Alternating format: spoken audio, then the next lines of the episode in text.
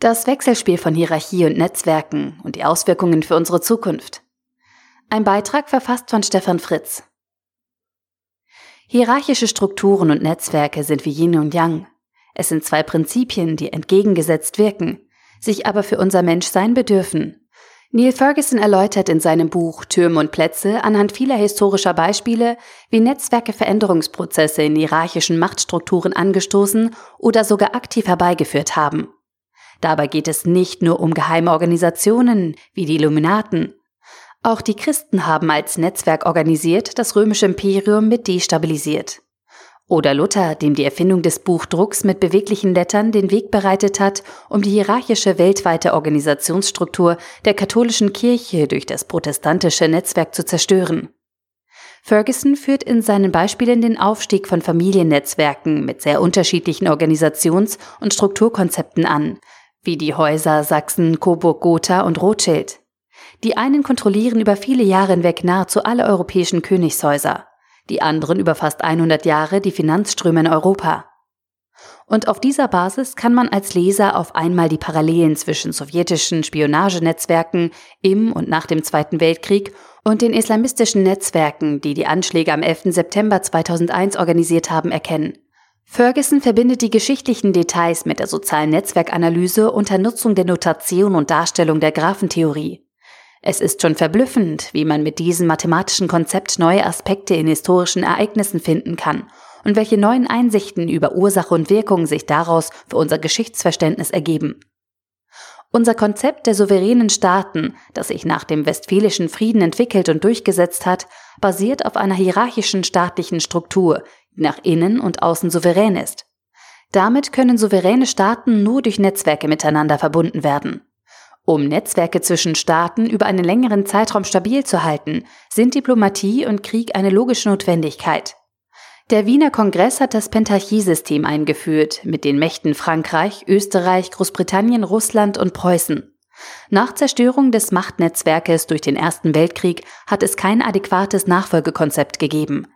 Erst nach dem Zweiten Weltkrieg haben sich durch die Konzepte G6 Sicherheitsrat, G7, G8, G9, G20 zumindest für einige Jahre wieder stabile Netzwerke zwischen Staaten entwickelt. Auf dieser abstrakten logischen Ebene wird nachvollziehbar, dass Netzwerke zwischen souveränen Staaten nur funktionieren können, wenn souveräne Staaten oder Gruppen als letztes Mittel auch den Krieg einsetzen. Auf diese Entschlossenheit zu verzichten bedeutet, die Stabilität unserer Netzwerk-Weltordnung zu gefährden. Damit wird klar, dass wir mit unserer Wohlstandslogik und unserem friedens- und freiheitsliebenden Innenpolitik Jahr für Jahr die Wahrscheinlichkeit für einen Krieg erhöhen. Aber dies ist nicht die einzige Gefahr für unsere aktuellen Wohlstandsgesellschaften. Während Märkte, Straßen und Plätze früher öffentlicher Raum waren, der uns von den souveränen Staaten und Städten zum Austauschen und Netzwerken zur Verfügung gestellt wurde, hat sich dies in der digitalen Welt grundlegend verändert. Die Infrastruktur der Netzwerke von heute sind Google, Facebook oder LinkedIn. Diese Infrastruktur gehört aber nicht dem Souverän, sondern die gesamte Infrastruktur und das Netzwerk selbst gehören wirtschaftlichen Akteuren mit eigenen Interessen. Damit werden soziale Netzwerke ohne Regulierung entweder zur Gefahr der Souveräne, so wie dies schon im arabischen Frühling geschehen ist, oder der Souverän kontrolliert die Netzwerke. Doch dann wird klar, dass sich die Netzwerke in nicht zu kontrollierende Nischen zurückziehen. Die logische Konsequenz daraus ist, dass sie von innen heraus gegen die souveräne und hierarchische staatliche Machtstruktur kämpfen werden. Egal auf welcher Skalierungsebene, Familie, Unternehmen, Verein oder Staat, immer geht es um hierarchische Ordnung, um den Alltag effizient zu organisieren. Und die Veränderung geschieht über Netzwerkstrukturen. Entrinnen kann man diesen sich bedingenden Wechselwirkungen nicht. Aber man kann mit intelligenten Konzepten versuchen, möglichst lange Phasen ohne Krieg zu organisieren.